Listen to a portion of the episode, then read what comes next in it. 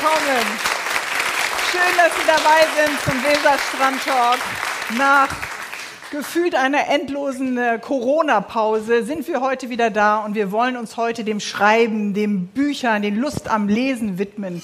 Und die Frage ist ja, was macht eigentlich das Geheimnis eines Bestsellers aus? Was muss ein Autor oder eine Autorin leisten, dass wir ihre oder seine Figuren im Herzen tragen, sie uns vielleicht sogar für unser Leben etwas tatsächlich zu sagen haben? Ich bin mir ganz sicher, unser Weserstrandgast kennt einige dieser Antworten, weiß aber auch um die Einsamkeit vor dem Laptop und wie es ist, das Leben in Worte zu packen. Herzlich willkommen, die Kolumnistin und Bestsellerautorin Ildiko von Kürti.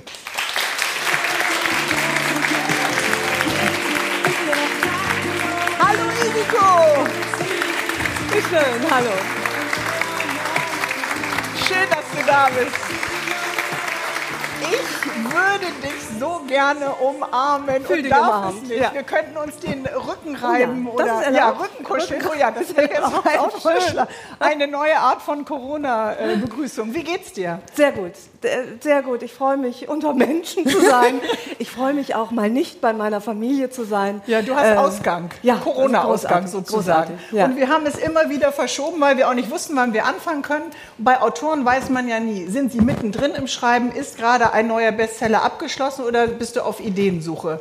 Wie ist das Stadium gerade bei dir? Äh, die Ideen haben mich gefunden. Äh, ich bin, ähm, es ist äh, tatsächlich schwieriger zu erklären als sonst, weil ich ein Projekt mache, was nicht nur mit Schreiben zu tun hat. Insofern bin ich mittendrin zwischen Hören, Suchen, Sehen, Machen, Schreiben, Redigieren und äh, Aber du hast alles. jetzt Zeit, eine Stunde ein bisschen Kopf runterfahren und vielleicht können wir über das neue Projekt noch reden. Ich freue mich, dass du da bist und bitte dich auf unsere Couch Ja, im bin Weserstrand. Sehr gespannt auf mein Ja. Wohnzimmer hier. auf dein äh, kleines Wohnzimmer. Hast du so eine Ledercouch zu Hause? Bitte schön. Darf ich mal einmal gucken? Ja, das sind äh. Bilder, die du eigentlich kennen solltest, teilweise von Buchcovern. Also so sieht es jedenfalls aber nicht in meinem Wohnzimmer aus. Da stehen jetzt nicht sozusagen so äh, Selbstbeweihräucherungsaltare von mir. Plakate von deinen Bestsellern, Nein. dachte ich, auf dem Weg zum, zur Küche oder zum Bad. Nein.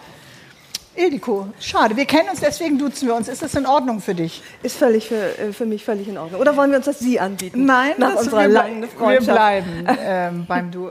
Was schenkt dir das Schreiben? Ähm, also ich möchte nicht romantisch beginnen, denn es ist ja, es schenkt mir unter anderem Geld.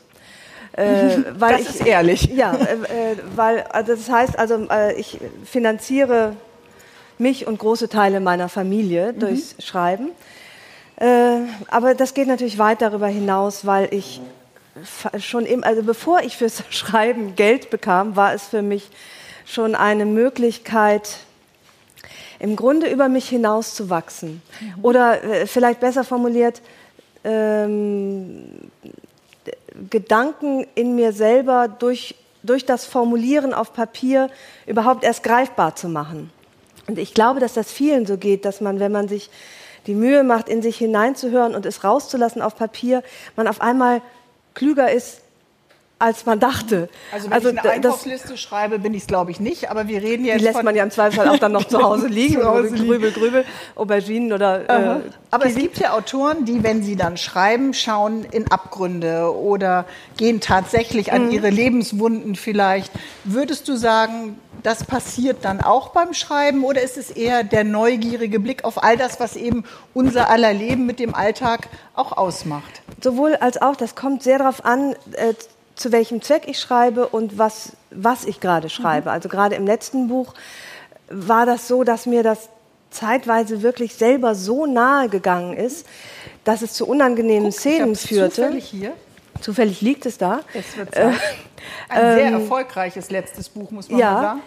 äh, was unter anderem auch daran lag, dass ich mich äh, zum ersten Mal eigentlich rangetraut habe an die Themen, die jetzt ja leider im langsam älter werdenden Leben eine Rolle spielen. Also äh, das ist Abschied, Tod der Eltern, äh, Krankheit. Jedenfalls, was ich erzählen wollte, ich schreibe in Hamburg bei den, äh, in der Bibliothek der Juristen, das ist so ein toller Glaskasten, jeder sieht jeden und äh, ich, vor Corona schrieb ich da und bin dann aber so bewegt durch mein eigenes Schreiben und mein Mitgefühl mit meinen Protagonistinnen, dass ich sehr oft weine. Das beim ist für Schreiben. Juristen natürlich eine Herausforderung. Der Wenn Jurist als solcher Juristen- ist irritiert Ja. dann, äh, auch die Juristin. äh, die haben sich jetzt schon an mich gewöhnt. Das Weinen ist nicht so schlimm. Ich lache auch, äh, weil ich mir meine Witze immer so wahnsinnig lustig finde. Äh, lache auch immer wieder, also auch wenn ich was Korrektur lese, lache ich auch immer wieder, weine auch immer wieder.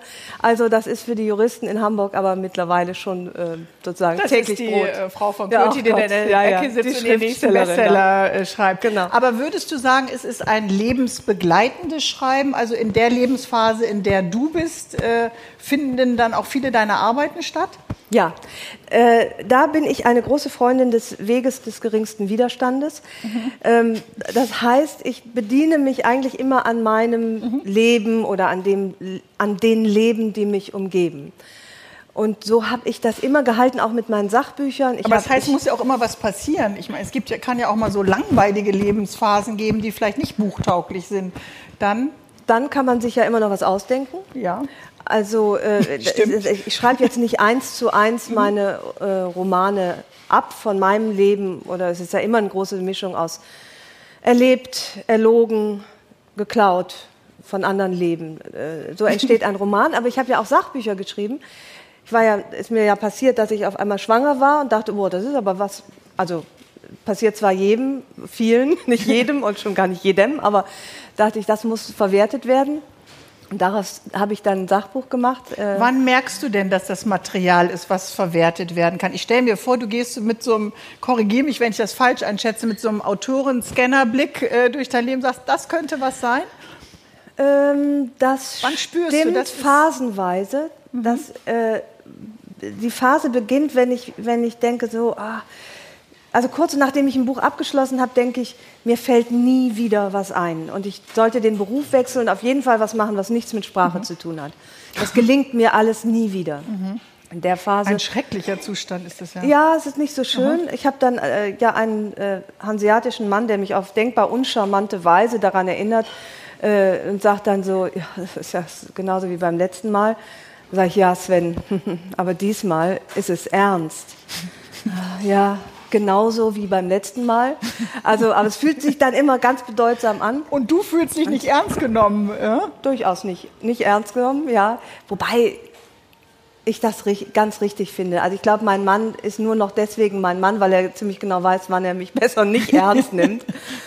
ähm, und ja, das insofern äh, gibt es die Phase, wo ich äh, Angst habe vor dem nächsten Buch. Und dann gibt es aber bisher, toi, toi, toi, aber diesmal, glaube ich, gelingt es nicht. Es fühlt sich diesmal so an, als würde es nie wieder was werden, ganz ernst, äh, dass dann vielleicht irgendwann äh, eine Regung äh, sich da äh, bewegt in mir und ich wieder tatsächlich anfange zu überlegen, was wäre buchtauglich, was könnte Stoff sein fürs nächste Buch. Und äh, wenn das kein Abschreibbuch ist, also im Sinne von, ich schreibe mein Leben ab, wie zum Beispiel bei meinem Hundebuch, da habe ich einen Hund bekommen und geschildert, wie es ist, wenn man Welpenmutter wird und auf Hundewiesen die Hilde Unterhaltung. ist so ein fantastisches Buch gewesen darüber, weil wir beide Hundebesitzer Ja. sind. Müssen wir nachher noch ausführlich reden, weil du natürlich etwas ganz Wunderbares gesagt hast. Du warst noch nie jemand, korrigiere mich, wenn ich das falsch sage, die wegen ihres äh, Stylings und des Outfits auf dem Bürgersteig total gelobt wurde. Und als du dir einen Hund angeschafft Ja. hast, ging es mit dem Styling noch mal rasant bergab. Da hat man immer so fiese Regenjacken und Gummistiefel. Da müssen wir nachher noch mal drüber. aber jetzt werde ich immer für meinen Hund gelobt. Ja, aber das ist der ist süß und wie puschelig und Ja, so. Und dann ich ist auch egal, was man anhat.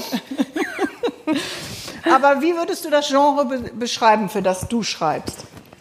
Wer sind deine Leser und Leserinnen? Das ändert sich äh, über die Zeit. Und äh, wobei die ändern sich über die Zeit. Also ich glaube, dass viele Leserinnen mir treu sind seit 20 Jahren. Ich habe vor 20 Jahren mein erstes Buch geschrieben, Mondscheintarif. Ähm, und die sind ja mittlerweile auch mit mir älter geworden. Die waren damals 30 und jetzt sind sie auch Anfang 50, so wie ich.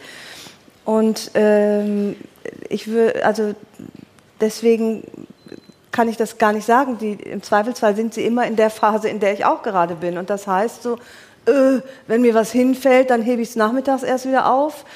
Ähm, und äh, all, all das, was das Leben einem so nimmt und aber auch schenkt, äh, wenn man so langsam in die Jahre kommt. Und das hat was Melancholisches, es hat aber auch was Schönes, es hat Momente, in denen auch du als Autorin und die Leserinnen und Leser dann mit auch lachen können.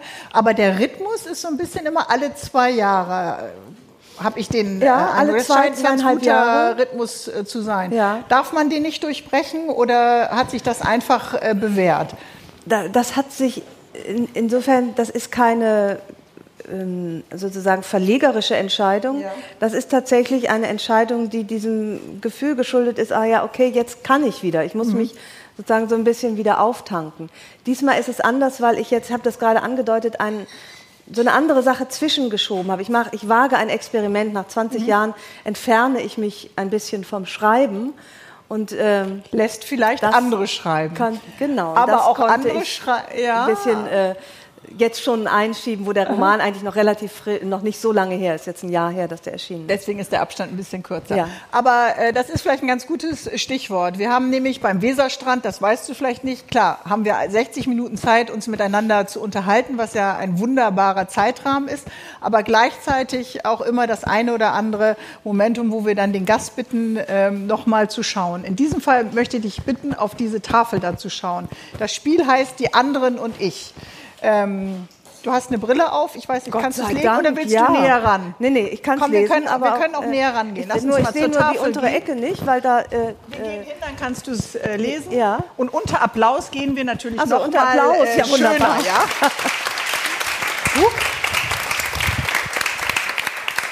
es sind die Namen, vielleicht stellst du dich dahin so ein bisschen neben, neben die ja. Tafel, die Namen, die du hier siehst, äh, sind es Leistungssportlerinnen, sind es Politikwissenschaftlerinnen oder würdest du eher sagen, es sind alles äh, Kanzlerkandidatinnen? Alles Kanzlerkandidatinnen, genau. Charlotte Link, Nele Neuhaus, Ildiko von Kürti, Susanne Fröhlich, Gabi Hauptmann. Also alles Autorinnen auch aus dem mhm. ähm, deutschsprachigen äh, Bereich, die auch äh, am Buchmarkt veröffentlicht haben. Bist du jemand, der die Konkurrenz beobachtet? Nein. Ildiko? Nein. Du checkst äh, nicht, was die anderen machen, wie viele Fernsehkollegen die Quoten vergleichen. Nein, das mache ich nicht. Also ich, nein, nee. Schon mal ein Buch das gelesen von äh, ich hab, Dora ich hab, Ja, ich habe etliche Bücher gelesen, ja. aber nicht zur Konkurrenzbeobachtung. Sondern? Ähm, teilweise aus ernsthaftem Interesse, mhm. teilweise, weil ich zum Beispiel Susanne Fröhlich interviewt habe zum Thema Wechseljahre. Gott, das war unerfreulich, ehrlich. ähm, für Susanne oder für dich? Gabi Hauptmann habe ich für einen Stern, äh, äh, Gabi Hauptmann habe ich vor vielen Jahren für einen Stern interviewt. Ähm, Hera Lind habe ich, als ich selber noch nicht schrieb, vor bestimmt 30 Jahren, äh, da war sie gerade super vibe-mäßig am Abheben. Äh, Bevor sie dann mit dem Kapitän auf große Fahrt ja, gegangen da lebte ja. sie noch in Köln mit ihrer da Familie war alles, alles war heil. Ja. Mhm. Ähm, Rita das, Falk ist äh, noch nicht ganz so lange dabei? Äh, Kenne ich nicht, kann ich nichts zu sagen. Charlotte Link lese ich aus Prinzip nicht, weil ich... Ähm, weil die so gut schreibt. Äh, sie schreibt ja Krimis mhm. und das ist, geht mir zu nah und hat auch oft was mit Kindern zu tun. Ich habe einmal neulich noch mal versucht, eine Seite zu lesen, hat mich gleich wieder drei schlaflose Nächte ge gekostet. Das ist also Werbung für Aber Charlotte Link, wer starke Nerven hat. Aber erst seitdem du selber Kinder hast, äh, ja. fällt es dir schwierig, dann was. Ja. Äh, okay. ja, also das ist mir zu gruselig. Ähm, Andrea Sawatzki kenne ich als, Schausp als wunderbare mhm. Schauspielerin eher. Nele Neuhaus ist auch eine Krimi-Autorin. Gut, ich, ich glaube, weiß. du bist gut gewappnet oh, ja, für unser. Die fällt natürlich insofern raus, weil sie äh, ja bekanntermaßen Harry Potter geschrieben hat. Und ähm, das habe ich alles mehrfach gelesen. Und okay. dann auch nochmal vorgelesen. Das Kindern. Spiel geht jetzt so, Ildiko. Ach, Spiel auch ich noch. Zeige, ich zeige dir einen Titel und du müsstest es äh, ranlegen ja. und gucken, ob du das äh, kennst. Okay, ja. du bist schon bereit. Ja, okay, ja, weil du den kennst. Ausgemustert ist von Susanne, Susanne Fröhlich. Fröhlich. Sturmzeit ist von Charlotte Link. Das habe ich übrigens gelesen. Warte, das ist ja auch kein, gucken, äh, das ein tolle, ja. äh, das ist uralt. Das habe ich gelesen. Ja, da kommen Eine auch keine Kinder vor. Trilogie oder Schaumküsse. Ja. Äh, muss ich mal abwarten, was übrig bleibt. Das weiß ich. Ja. Da, Nele Neuhaus. Nele Neuhaus, die Lebenden und die Toten. Ihr seid natürlich eingeladen. Muss ich abwarten? Musst du abwarten. Nicht so schnell, warte, ich muss das erst Ja, mal ich lesen, was stand denn da ich, drauf? äh, ich- es ich- ist ich- kein Zeitspiel, Ildiko. Du kriegst, du gewinnst. Doch, ich möchte gerne Okay, wieder über mich Harry reden, Potter. deswegen ist es für mich sehr wohl ein Ach, du willst über dich reden. Eine Handvoll Männlichkeit. Ah ja, immer das mit Männlichkeit ist immer Gabi Gabi Hauptmann, ne? Hauptmann. Der impotente Mann fürs Leben gesucht und so weiter. Ah, aber Moment, das ist Hera Lind, die macht jetzt diese äh, True, True, True, True Crime. Stories. Unzertrennlich. Das ist vom Cover her Dora Held. Guck, sind das eigentlich deine Das, Füße das in der sind Bade? meine Füße in der Badewanne. Und trägst du noch diesen dunklen Nagellack? Ähm, ab und zu. Ja, Ja, äh, äh, damals noch selbst lackiert, damals kam ich noch an meine Füße. Ja. Jetzt ist es irgendwie weit weg auf einmal. Meine Beine sind länger geworden. Okay, was hast du noch im Angebot? Andrea Sawatzki? Das weiß ich nicht. Das kann ich nur raten. Ja, richtig. Schaumküsse äh, von, von dir? Der Name fängt auch mit Achso, Moment, SCH du bist ja auch hier. Ja, Nee, Moment. ganz zufällig. Dich habe ich ja ganz Nein, nein, nein, das war schon alles War richtig. richtig? Warte. Der hing schon? Nein. Aber, aber Schaumküsse ist doch nicht von dir. Doch. Das ist von dir? Zufällig mit reingerutscht, ich weiß auch nicht. Das ist aber, gar, das ist aber, das ist aber ewig her. Ja, ist ewig her, ist für die ARD verfilmt worden, aber ewig her. Okay, Vielen ja, Dank, nicht schlecht. Dafür, dass, dich du keine, dass du keine Konkurrenzbeobachtung machst, hat das einen Ja. Applaus verdient, Ja, weil du ich hast auch. wirklich schnell und alles konkret getroffen. Bist du denn ehrgeizig, was Verkaufszahlen angeht und was Bestsellerlisten angeht? Wenn das Buch erschienen ist, ja. Vorher versuche ich das auszublenden. Also ich versuche nicht auf eine, für eine große Zielgruppe zu schreiben. Wie geht das, das Ausblenden, Ähm. Erwartungen auch nicht zu erfüllen? Ja, das äh, geht. Das, das ist schwierig äh, zu Anfang. Also zu sagen, ich muss mich tatsächlich in ein Kämmerlein zurückziehen ähm, und die Zielgruppe auch außen vor lassen und äh, dann sehen, dass ich, ähm, da ich ja sehr nah an meiner Zielgruppe bin, also in all dieser Durchschnittlichkeit, und ich meine das im besten Sinne, also ich empfinde mich als relativ durchschnittlich und meine das wär, nicht wertend, sondern eher positiv, äh, kann ich mich eigentlich ganz gut auf mich verlassen. Das heißt, wenn ich was gut finde, dann finden das meistens auch sehr viele andere gut. Äh, ich habe auch jetzt noch nie einen Trend kreiert oder so, weil ich, ähm, ich, ich so eher so einen Massengeschmack Aber das heißt, du vertraust dir. Ja, ich kann mir vertrauen, dass das, äh, das, was ich gut finde, ist niemals selten. Ja, Das kann man, ist, glaube ich, so ja, sagen. das ist ein ganz spannender Blickwinkel, weil ich kann mir vorstellen, dass der Rucksack des Erfolges eben auch ganz schön auf den Schulterblättern äh, drücken kann, wenn man eben weiß, jetzt zum Beispiel, dein letztes Buch, du hast es selber gesagt, war eben sehr erfolgreich Mhm. und das kann man natürlich auch prüfen, wenn man auf die Listen guckt, dass dann das nächste auch noch besser oder mindestens genauso gut werden Ja, muss. die Hoffnung habe ich natürlich, aber die habe ich nicht beim Schreiben. Äh, hier war es zum Beispiel so, bei dem letzten Buch, bei Es wird Zeit, habe ich mich ganz bewusst, und zwar auf den ersten Seiten, ich kann das rauslesen. Wenn ich die ersten Mhm. Seiten sehe, kann ich genau sagen, wo ich mich zurückgelehnt habe und gesagt habe, ich mache es jetzt anders. Mhm. Ich äh, gehe jetzt nicht den Weg, den ich in den anderen Büchern jetzt weitergegangen wäre, weil es mir auch noch entsprochen hat, sondern ich habe richtig bei der ersten Szene gemerkt, hier, hier äh, scheiden sich jetzt die Wege und, und das hat sich beim Schreiben Weg. hat sich das entwickelt. Das hat sich beim Schreiben entwickelt, weil ich gemerkt habe, ich bin das nicht mehr. Ich bin nicht mehr das letzte Buch. Mhm. Und dann wurde das auch rasant traurig zwischendurch. Aber das klingt ja wie ein sich Neues öffnen oder Ja, ja. nochmal sich selbst auch anders äh, annehmen oder auch dem Leser und der Leserin anbieten. Ja, und Wollen vor wir wieder, Dingen- kannst ja, du reden und ja, ich kann, ja, ich kann alles gleichzeitig. Ich kann auch essen und äh, am besten kann ich essen und reden. ähm, ja, das war tatsächlich ein, eine für mich total wichtige und wegweisende Entscheidung zu sagen, ich schreibe dieses Buch ganz nah an mir und meinen Empfindungen und meinen äh, eben mittlerweile doch äh, fundamentaleren Sorgen. Äh, eine, kann man das wie eine neue Offenheit nennen? Weil du bist ja schon auch in anderen äh, Büchern sehr, sehr offen äh, gewesen. Du hast Persönliches offenbart, du hast gesagt, du hast auch stibitzt und geguckt und Mhm. äh, recherchiert, klar. Aber ist das neu? Ähm, ich habe immer offen geschrieben und also zum Beispiel mein erstes Buch Mondscheintarif, das war eigentlich ähnlich. Das war ein phänomenaler Erfolg, der sich so langsam rumsprach. Es gab keine Werbung, nichts, ich habe das geschrieben und ich habe das aus mir herausgeschrieben. Es gab kein Instagram, es gab kein Es gab nichts und es hört überhaupt nicht auf, sich zu verkaufen. Auch damals habe ich so einen, den Ton und den Nerv getroffen. Mhm. Und zwar ohne Kalkulation vorher, sondern indem ich möglichst nah an dem geblieben bin, was mich bewegt und wie ich äh, die Welt sehe. Und das habe ich immer gemacht. Aber jetzt hatte ich quasi die Wahl, oder letztlich hatte ich sie dann doch auch nicht, ähm, zu sagen, jetzt wird es ernst. Mhm. Macht meine Zielgruppe das mit? Das deutete sich in den letzten Büchern an, aber diesmal habe ich das wirklich kompromisslos äh, mhm. so aufgeschrieben. Und, und, damit so bist du ja auch bei dir dann total, im Schreiben. Und total, das ist ja eigentlich ja. ein ganz beruhigender total, Zustand. Aber diesmal wirklich mit der großen Sorge, gehen die diesen Weg mhm. mit. Und, äh, und die, der Erfolg, dieser wirklich extreme Erfolg dieses Buchs, zeigt mir, dass äh, die Frauen, ehrlich gesagt, eigentlich vielleicht, das war überfällig, dieses mhm. Buch, das, weil es genau diese, diese Tonlage und diese Seelenlage der, äh, der älter werdenden Frau, mhm.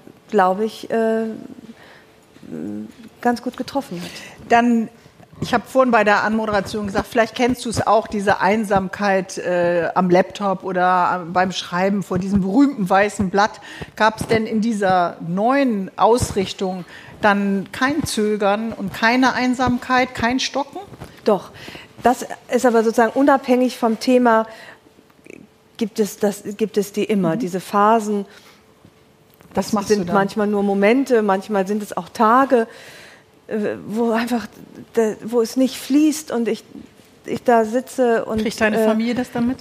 Ähm, Merken die, jetzt wird die Mutti so ein bisschen unruhig? Na, ich, ich schreibe ja nicht zu Hause. Ähm, ich, eigentlich, das dauert meistens nicht so lange, weil mhm. ich mittlerweile weiß, dass ich das aussitzen muss. Und zwar nicht. Ähm, jemand malt, macht, glaube ich, ein Porträt von mir. Klingt so.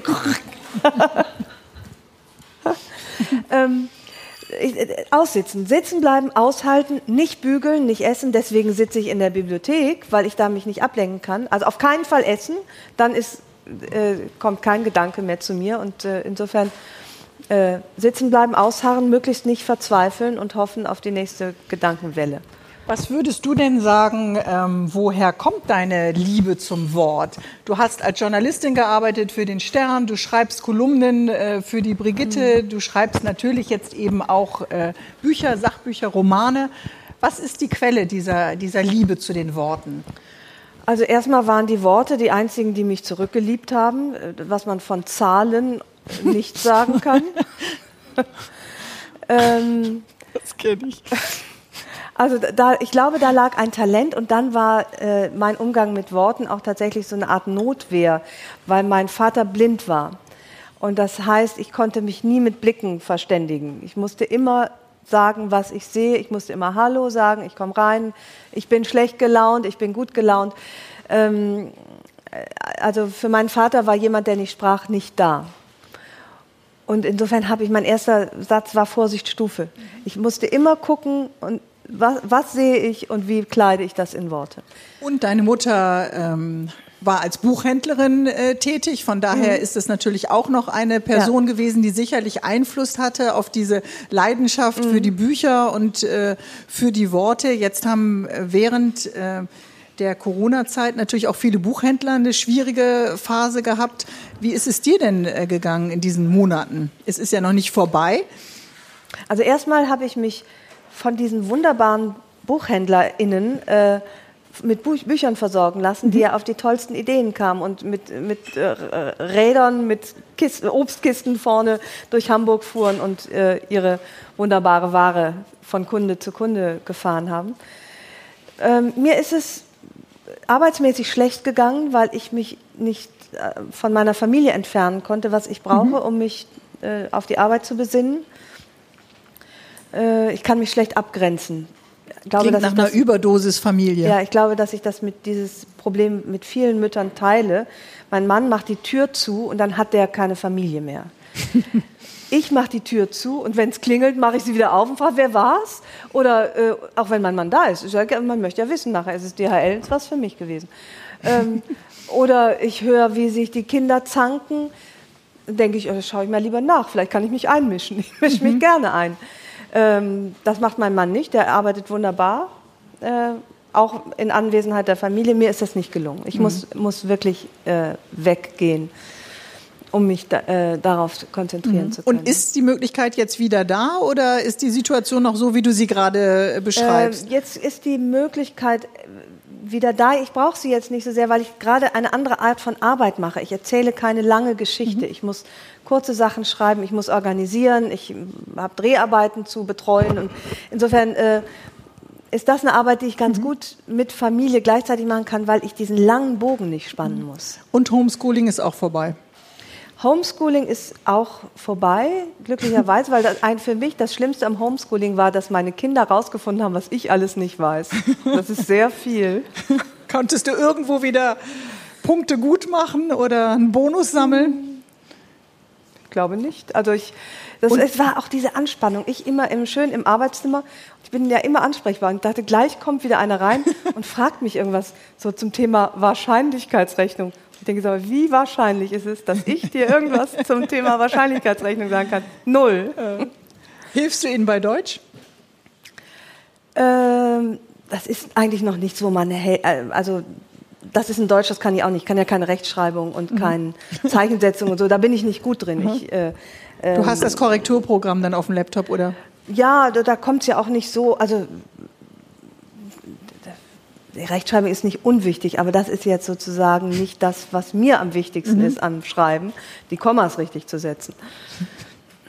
Und dafür hat man natürlich dann auch einen Lektor oder eine Lektorin, die dann nochmal äh, mit drüber ja, schaut. Ja, ich will das nicht schlecht machen. Natürlich ist das äh, wichtig. Nur ich denke beim Schreiben nicht daran, oh Gott, ich google jetzt mal die Kommaregel. Das mhm. mache ich dann nachher. Oder? Aber bist du jemand, der dann ruhig bleibt in so einer Situation? Äh, über Wochen äh, wart ihr zusammen eben als Familie. Klar, man will sich einmischen, man will die Tür aufmachen, man kann sich nicht so gut äh, abgrenzen.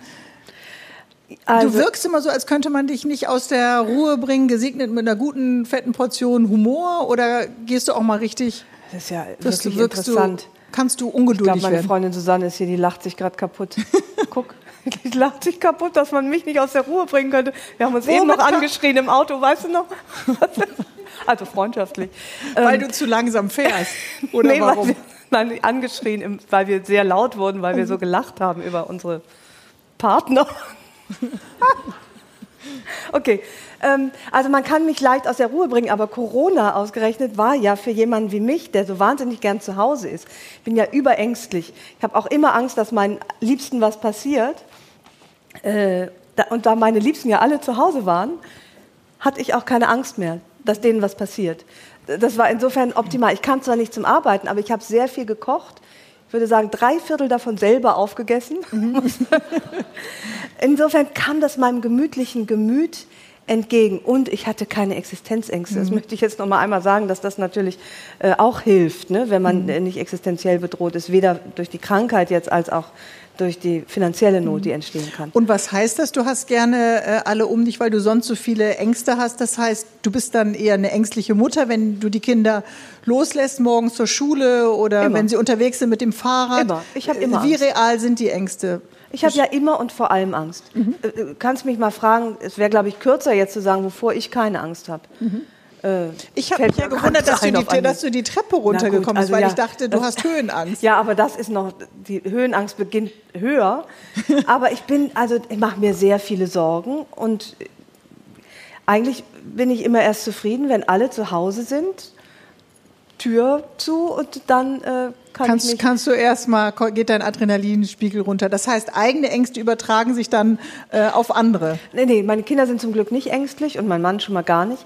Ähm, aber ja, ich bin, ich war auch nie ein mutiger Mensch. Mhm. Das äh, wäre, ich bin auch nicht so der Abenteurertyp, muss man ehrlich sagen. Ich fahre gerne in Urlaub, am liebsten nicht weit weg und dahin, wo ich schon mal war.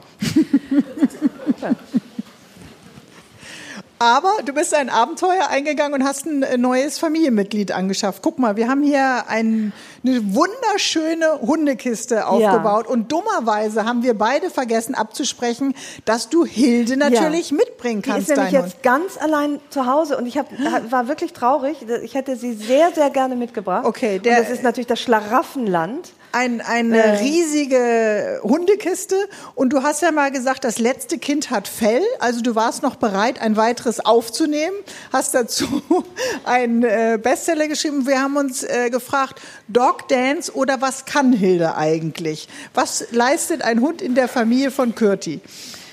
Also Hilde hat ein wunderbares Leben, die muss gar nichts leisten. Hilde ist da. äh, und wenn es klingelt, bellt sie. Das ärgert meinen Mann. Mhm. Der äh, mag keine äh, bellenden Hunde. Nee, mein Mann mag gar keine Hunde. Dann ist es ja eine gute Voraussetzung, dass ihr euch einen Hund angeschafft habt. Ja, das war, äh, das war auch schwierig.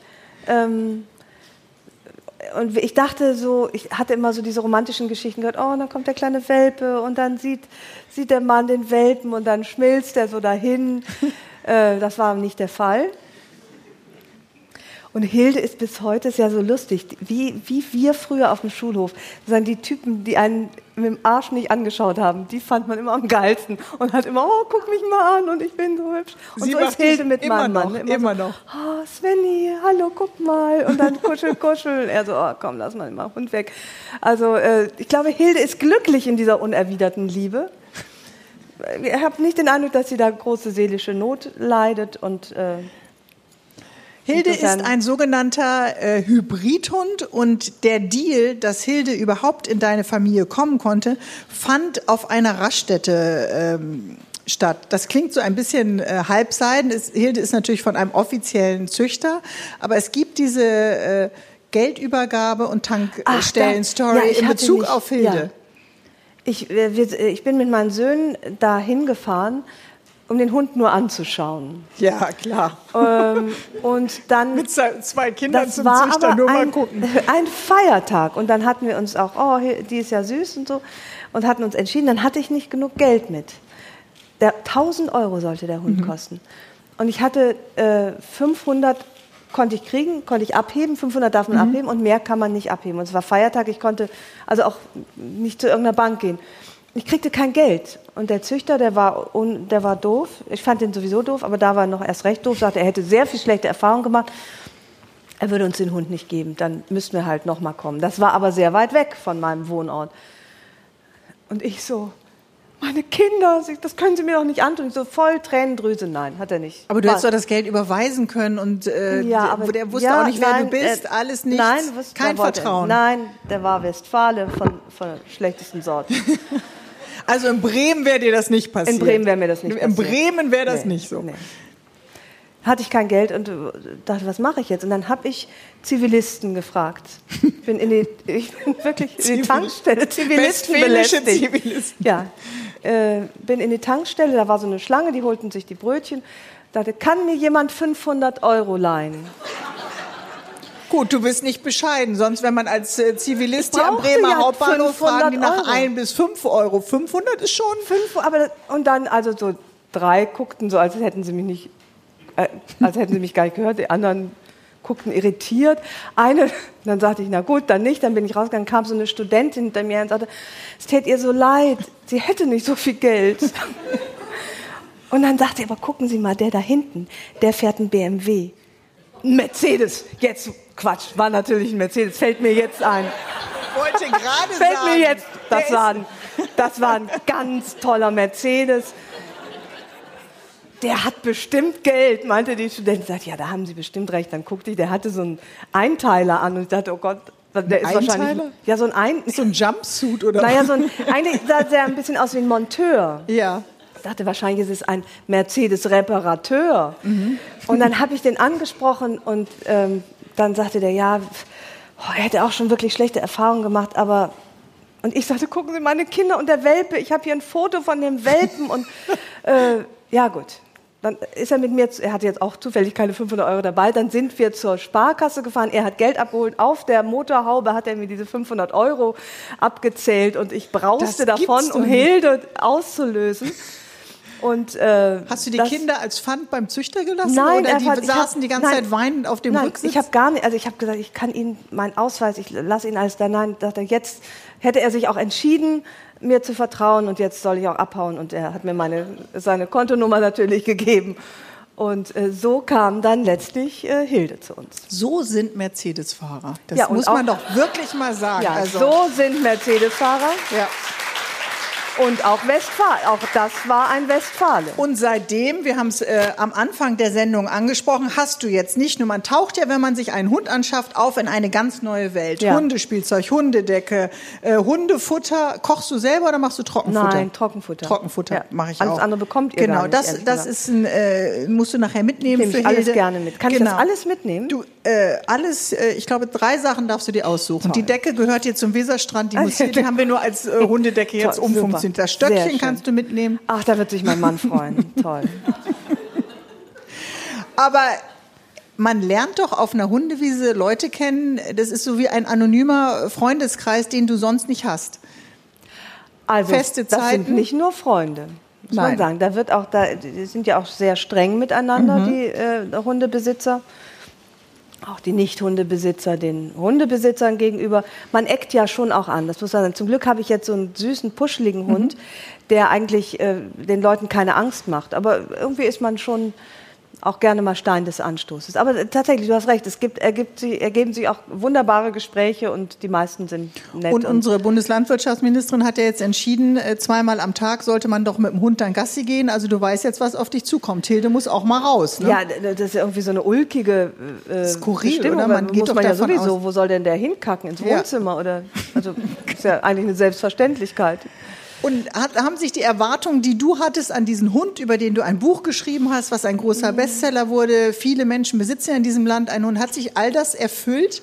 Weil du hattest, ich, ich meine, Hunde haben mich immer schon begleitet. Ja. Ich habe die von Supermärkten früher abgebunden, während die Leute dann einkaufen, habe ich die Gassi geführt und dann schnell wieder äh, angebunden, weil ich lange Zeit keinen Hund zu Hause hatte, mir aber immer einen gewünscht habe. Und dann hat mir mein Vater irgendwann mal so einen elektrischen geschenkt, weißt du, mit so einer. Ist ja auch nicht dasselbe, Nein, ne? Man will ja einen richtigen, bis der Dackel dann kam. Aber ab ja. Studium und so weiter, mich haben immer Hunde begleitet. Und bei mhm. dir war das eigentlich nie der Fall. Doch, wir hatten ja immer, wir hatten einen Blindenführhund. Für deinen Vater, Für aber als Vater. du dann äh, von zu Hause ausgezogen Ach so, dann nicht mehr. aber ich bin tatsächlich mit Hunden aufgewachsen, aber äh, das war eine andere Art von Hund die Hunde hatten, das waren ja Diensthunde, mhm. ein bisschen wie Personal. Also die mussten ja wirklich Leistung Aufgabe. bringen. Die mussten, die, die, waren lebenswichtig für mhm. meinen Vater. Der hing ja im wahrsten Sinne des Wortes äh, da hinten dran und sein Leben hing an diesen Hunden. Ähm, aber insofern war das selbstverständlich für mich. Und tatsächlich hat Hilde in all ihrer Harmlosigkeit, wir hatten früher belgische Schäferhunde, die machten natürlich ein bisschen mehr her als meine Teppichfluse da.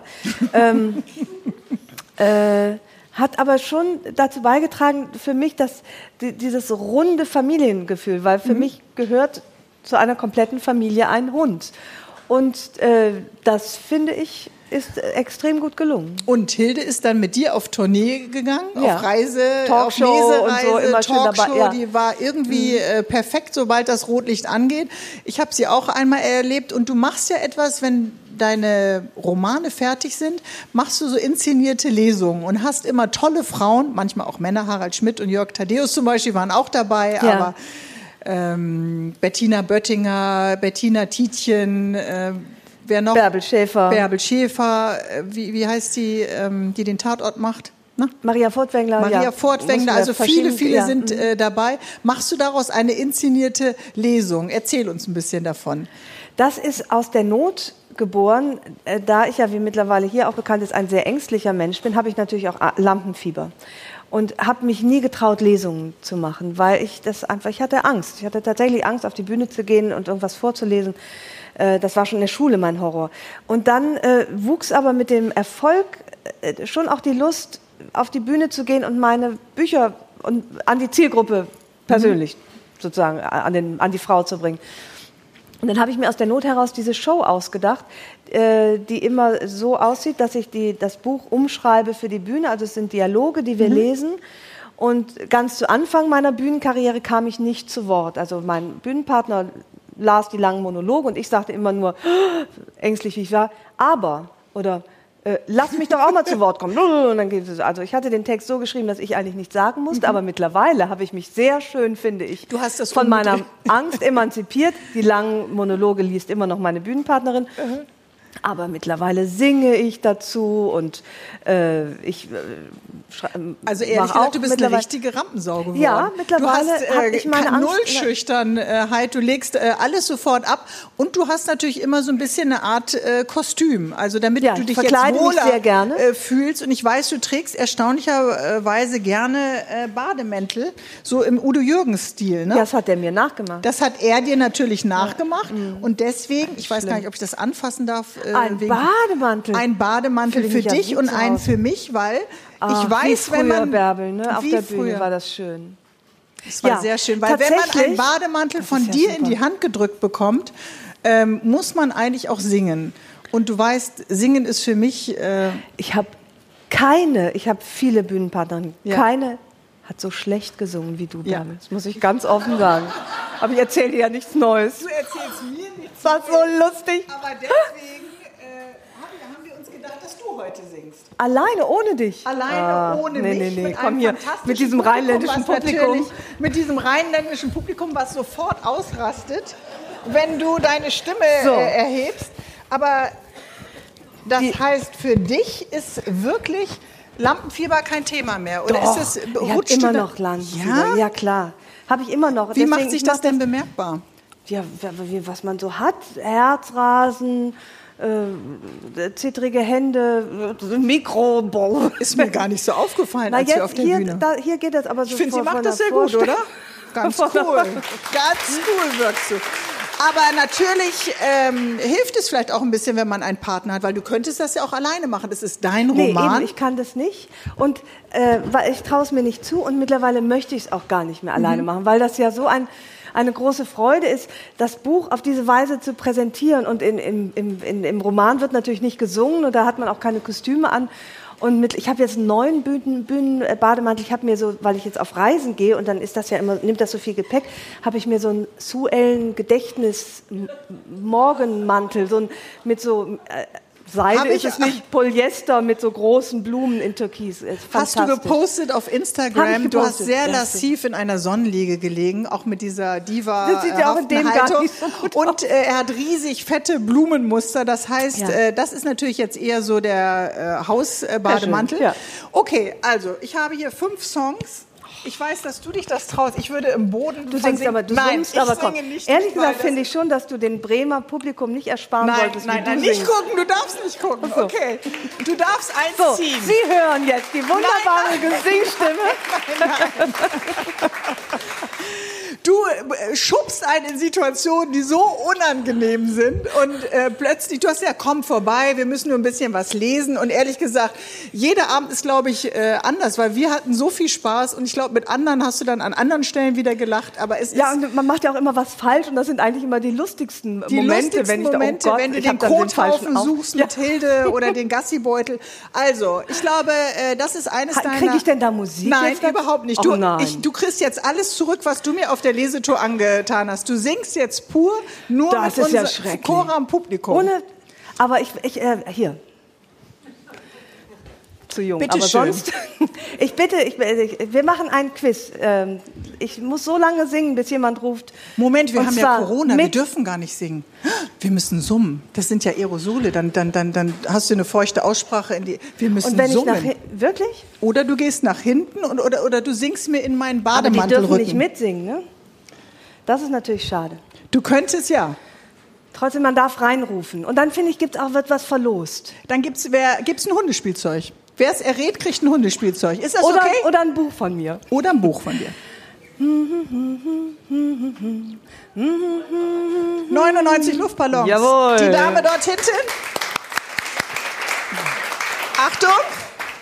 Das Nilpferd fliegt zu Ihnen. Sehr gut, Ildiko. Das war natürlich auch leicht. Toll. Ich bin Toll, in meinem ja, das Element. machst du super. Ein bisschen lauter könntest du singen. Summen.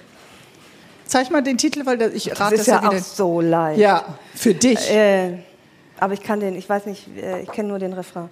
Soll ich das summen oder singen? Weil wenn ich das singe, weiß ich gleich. In a rich man's world, money, money, money.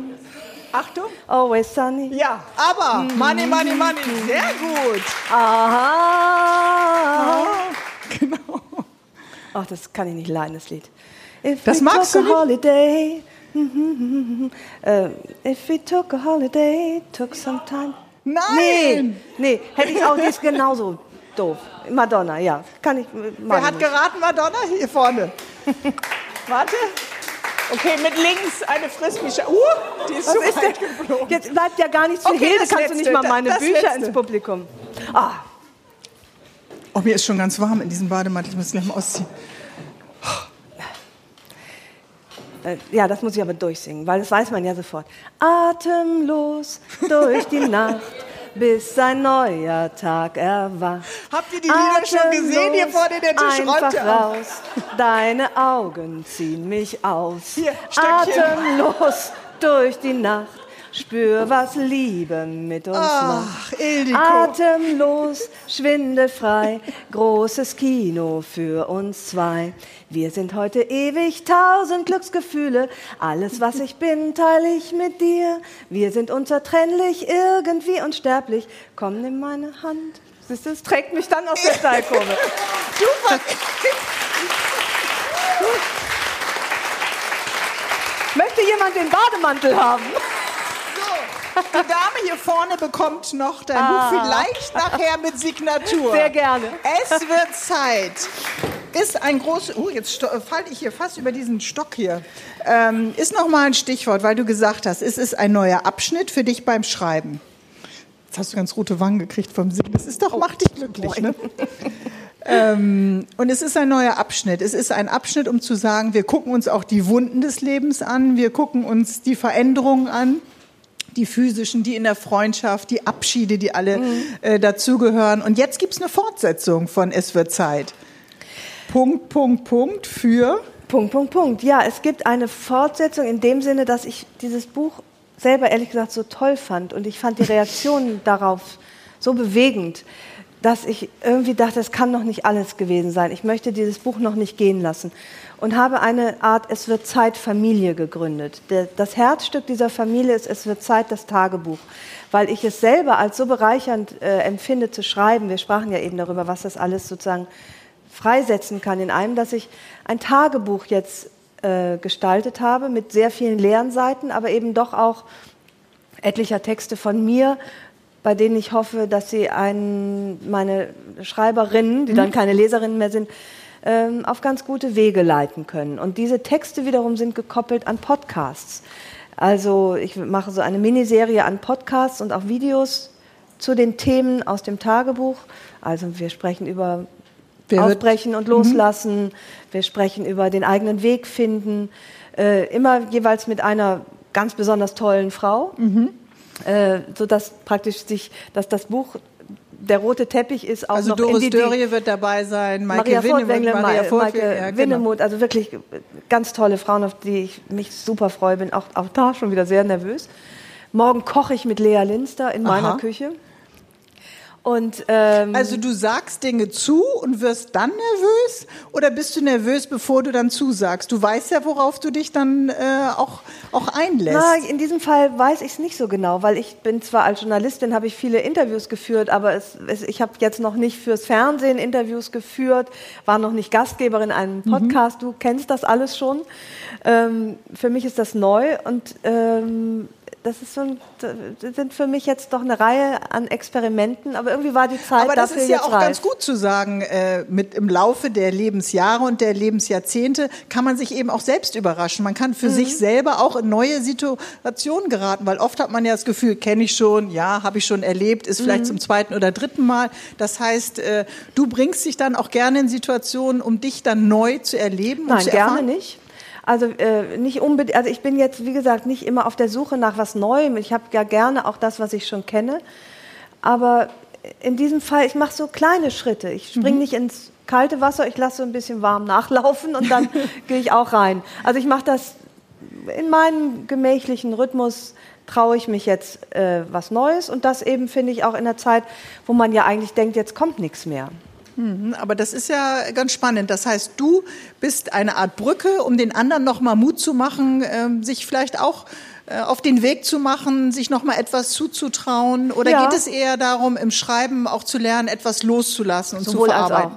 Es geht ja eigentlich immer um beides. Loslassen und Aufbrechen ist ja im besten Fall gekoppelt. Und ich weiß nicht, also mir ging das so, dass ich so nach dem 50. Geburtstag, was jetzt zwei Jahre her ist, wirklich, das wirklich so das Gefühl hatte, was soll denn jetzt noch kommen? Äh, die Premieren des Lebens habe ich alle gehabt, außer vielleicht äh, eine Darmspiegelung. äh, also sozusagen, was, was, hat das Leben mir noch zu bieten? Und ich habe wirklich so ein Tal durchschritten mit dem Gefühl, die beste Zeit liegt hinter mir. Mhm. Und das ist kein angenehmes Gefühl. Und da würde ich gerne, vielleicht auch mit diesem Tagebuch, äh, ein bisschen gegen anwirken, weil mhm. wenn man so seine Stimme zum Klingen bringt auf Papier, und wenn es nur auf Papier ist, dann formen sich Gedanken, mit denen man nicht gerechnet hat mhm. vorher. Und das klingt dann auch wieder nach Mut machen. Ja. Also ist es mhm. auch ein, ein Mutmacher-Tagebuch oder liege ich damit falsch? Ja, Mut ist ja nicht immer das Mittel der Wahl. Also letztlich geht es um äh, in sich hineinhorchen mhm. und äh, genau das herausfinden, worum es jetzt geht. Das muss ja nicht immer mhm. Mut sein. Manchmal kann es auch. Äh, Aber hinzuschauen, äh, den Mut zu haben, Mut es vielleicht ja. zu formulieren ja. oder mhm. ähm, eben auch ehrlich mit ja. sich selbst. Äh, Ehrlichkeit. Aber das kann auch sein, dass man sagt, dass da jetzt so ein Wagemut an der Fall gar nicht angebracht wäre, sondern ein, ein geduldiges Bleiben kann ja auch mhm. manchmal die richtige Entscheidung sein für einen selber. Und wenn du jetzt nochmal auf dieses S für Zeit äh, zurückschaust, auf diesen unglaublichen Erfolg des letzten Buches, wenn du dir selber nochmal sagst, es ist ja ein Buch auch der Wunden gewesen, des Schmerzes, mhm. der Trauer und auch des Abschiedes. Was ist denn das, was dich in solchen Lebenssituationen dann tatsächlich trägt? Ist es die Familie oder ist es eher Freundschaft?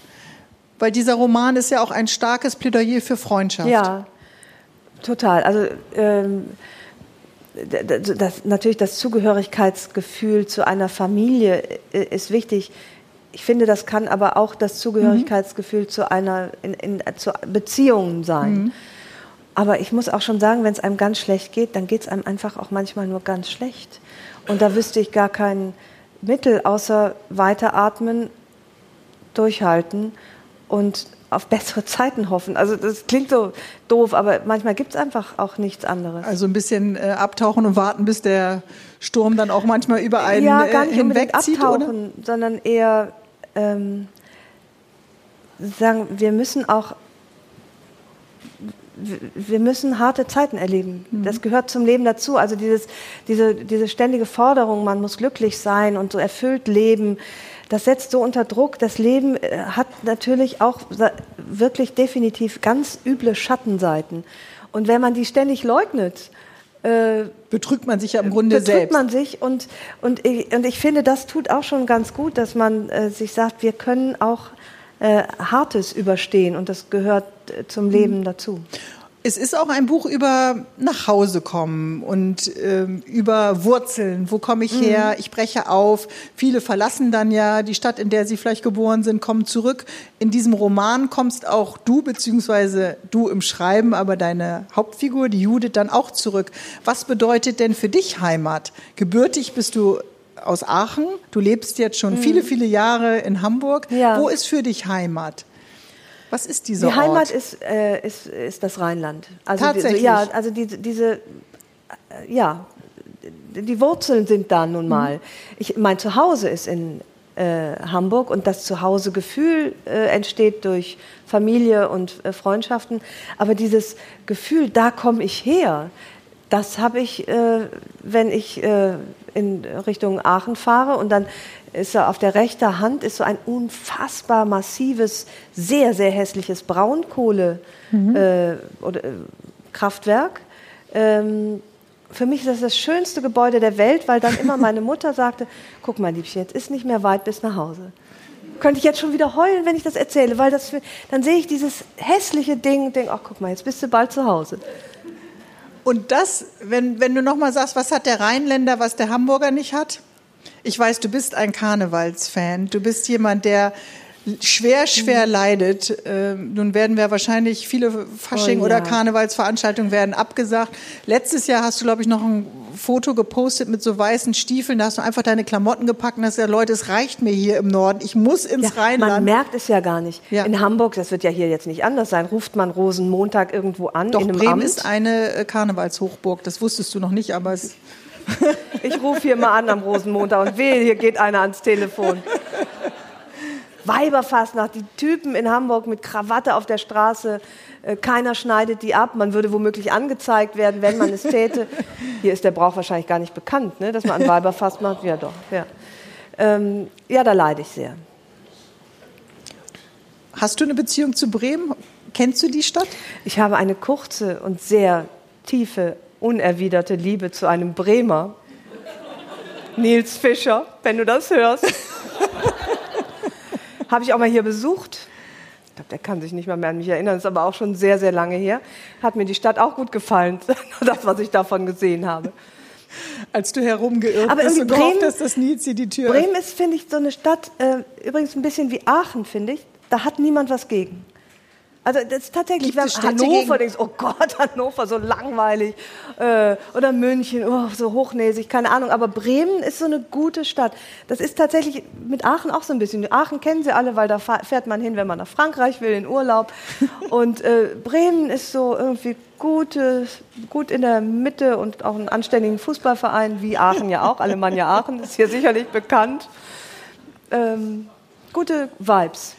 Das stimmt. Und äh, die Bremer sind ja Bremen immer sehr eng verbunden. Und bei dir ist das eben auch der Fall, weil Judith natürlich dann auch nochmal nach Aachen äh, vorbei am Kraftwerk genau. äh, dann tatsächlich eben auch äh, fährt. Wenn du uns so viel Freude schenkst mit deinen Büchern und mit dem Lesen, führst du deine Kinder auch bewusst ans Lesen heran? Ist dir das wichtig? Mir ist das sehr, sehr wichtig. Meine Kinder sehen es in Teilen anders. Wie viel Anstrengungen leistest du dann, um sie ans Buch heranzuführen? Womöglich oder habe ich sie auch. Ich habe ja sehr viel vorgelesen. Vielleicht fanden die das gar nicht so schön. Überlege ich jetzt im Nachhinein. Vielleicht hat sich deswegen der eine so komplett von Büchern abgewandt. Ähm, äh, vielleicht habe ich ihm das irgendwie zerlesen. Nein, also ich habe viel, ich, ich hab viel vorgelesen, mein Mann auch äh, viel vorgelesen. Äh, wir lesen ja, wir sind also auch ein mhm. Vorbild in Sachen Lesen. Ich kann nur hoffen. Ist vielleicht ganz wichtig, dass Kinder das auch sehen, ne? dass Eltern äh, selbst auch lesen. Aber in diesem ja. Fall scheint sich das nicht zu übertragen. Ja gut, nun ist der, ist der in der Pubertät, der macht sowieso nur Sachen, die ich nicht gut finde. Insofern, ich glaube, also ich, ich denke, die, die, Wurzeln sind gelegt und mhm. äh, er wird äh, hoffentlich dahin zurück. Aber es gibt ja große Initiativen an Grundschulen, um Lesen zu fördern, um den Kindern die mhm. Bücher mhm. nahezubringen. Bist du jemand, der so etwas äh, unterstützt? Unbedingt. Und, ja, ja, ja um, äh, klar, unbedingt. Lesen ist, äh, also abgesehen davon, dass man die Welt nicht versteht, wenn man nicht lesen mhm. kann, also im wahrsten Sinne des Wortes, ist es natürlich so ein, ein Luxus. Es, es gibt nie wieder Langeweile, mhm. wenn man lesen kann. Äh, man ist nie wieder allein. Mhm. Also ich, äh, ich finde das natürlich äh, wunderbar lesen, aber das Schreiben auch. Liebe Ildiko von Kürth, ich wünsche dir für alle deine zukünftigen Bücher ausreichend Leser, die genau dieses Abenteuer eben lieben, sich in deine Figuren zu verlieben oder mit ihnen auf eine Herzensreise zu gehen. Wir danken dir für deinen Besuch in Bremen hier ich beim Weserstrand und wünschen dir von Herzen alles Gute. Vielen Dank. Dankeschön. Herzlichen Dank auch an das Mercedes-Benz-Werk in Bremen und wir sehen uns wieder beim nächsten Weserstrand-Talk, dann mit Johannes Strate von Revolverheld und äh, ja, euch noch eine gute Zeit. Herzlichen Dank, Ediko. Ich habe zu danken.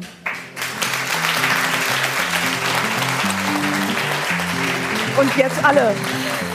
Atemlos.